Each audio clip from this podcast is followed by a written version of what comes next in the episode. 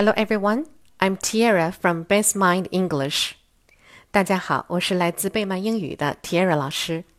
今天我们讲的故事呢是 Perogies 饺子。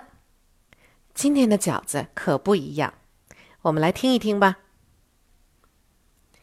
Many Canadians love perogies. A perogy is like a dumpling.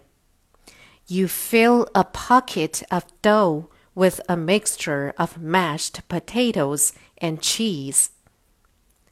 You can eat them boiled or fried. They taste great with the fried onions and melted butter, and some sour cream. You can make perogies in other flavors too. Some people put sour cabbage in their perogies. Others like to put fruit inside, such as bits of plum or peach. Word list. Dough. D O U G H. Dough. Dough is a mixture of flour and water for baking. Boiled B O I L E D boiled.